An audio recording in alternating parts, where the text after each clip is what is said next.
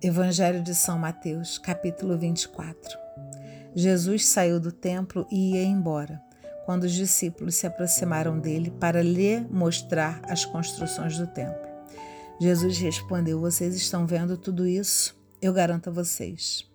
Aqui não ficará pedra sobre pedra, tudo será destruído. Jesus estava sentado no Monte das Oliveiras.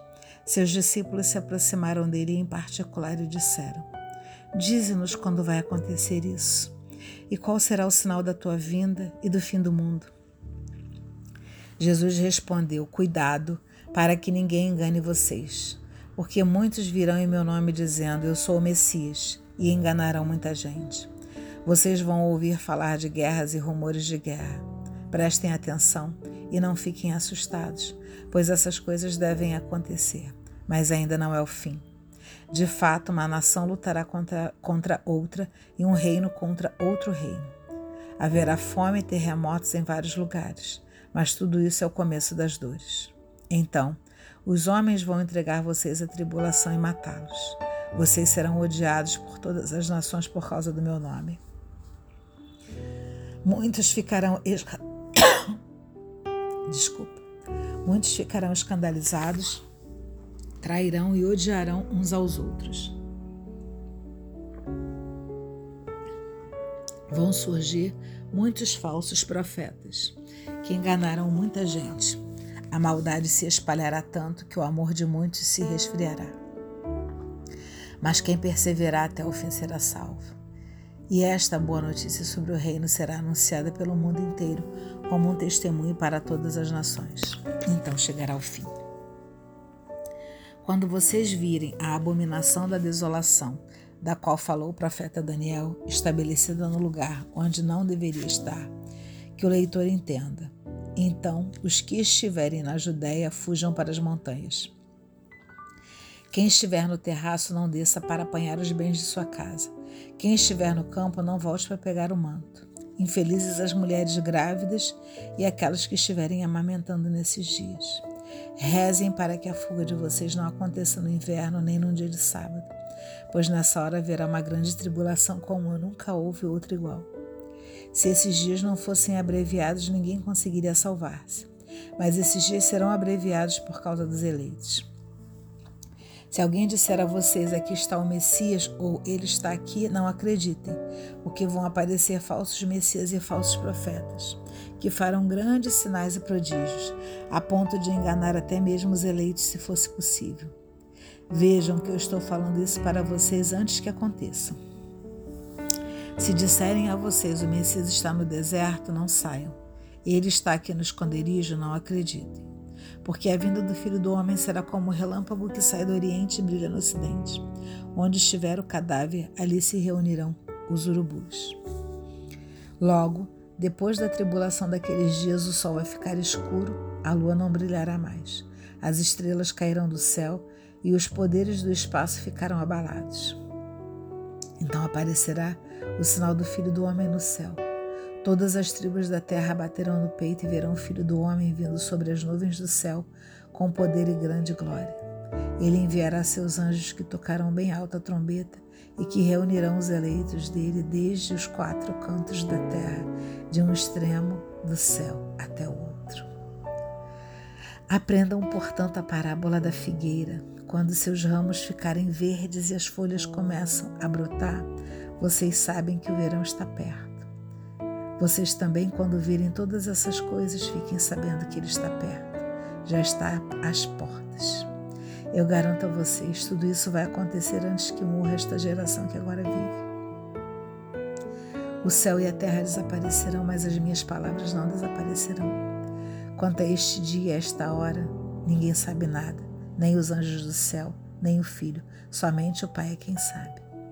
A vinda do filho do homem será como no tempo de Noé porque nos dias antes do dilúvio todos comiam e bebiam, casavam-se e davam-se em casamento, até o dia em que Noé entrou na arca. E eles nada perceberam. Até que veio o dilúvio e arrastou a todos. Assim acontecerá também na vinda do Filho do Homem. Dois homens estarão trabalhando no campo, um será levado, outro deixado. Duas mulheres estarão moendo no moinho, uma será levada, a outra deixada. Portanto, fiquem vigiando, porque vocês não sabem em que dia virá o Senhor de vocês. Compreendam bem isso. Se o dono da casa soubesse a que horas viria o ladrão, certamente ficaria vigiando e não deixaria que a sua casa fosse arrombada. Por isso também vocês estejam preparados, porque o filho do homem virá na hora em que vocês menos esperarem. Qual é o empregado fiel e prudente? É aquele que o Senhor colocou como responsável pelos seus outros empregados para dar comida a eles na hora certa. Feliz o empregado cujo Senhor o encontrar fazendo assim quando voltar. Eu garanto a vocês, ele colocará esse empregado à frente de todos os seus bens. Mas se for mal empregado, pensará: meu senhor está demorando. Então começará a bater nos companheiros, a comer e a beber com os bêbados. O senhor desse empregado virá num dia em que ele não espera e numa hora que ele não conhece. Então o senhor o cortará em pedaços e o fará participar da mesma sorte dos hipócritas. Aí haverá choro e ranger de dentes. Essas são palavras de salvação. Glória a vós, Senhor.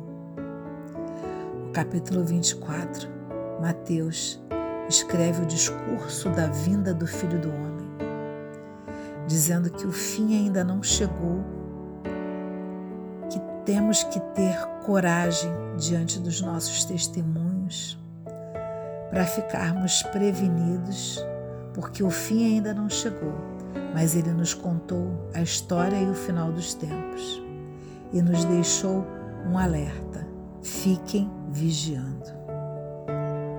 A relação entre Deus e os homens continuará através dos discípulos que deverão prosseguir a missão de Jesus dando testemunho e anunciando a boa notícia a todas as nações, como fazemos até hoje. Contudo, assim como Jesus encontrou resistência, nós também e os discípulos, nós também vamos encontrar.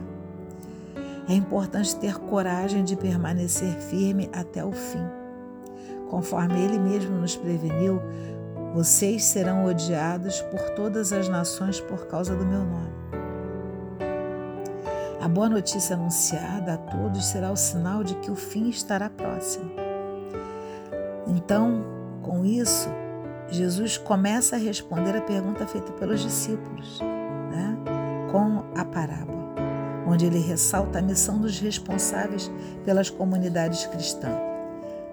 Enquanto esperam por Jesus, eles devem continuar fiéis no serviço à comunidade. E com isso, sem cair em tentação, de afrouxar a prática da justiça diante dessa, é, vamos dizer assim, aparente demora do Senhor. Porque se pensarmos que o Senhor está demorando, se proferirmos essa palavra, conforme a palavra mesmo diz, haverá choro e ranger de dentes nesse final. Ou podemos ter uma hora feliz que é onde Deus nos colocará em frente dos nossos bens, se estivermos vigiando. Então, que sejamos prudentes e lembremos que estamos nessa vida e precisamos vigiar, porque apesar do fim ainda não ter chegado, em algum momento ele vai chegar.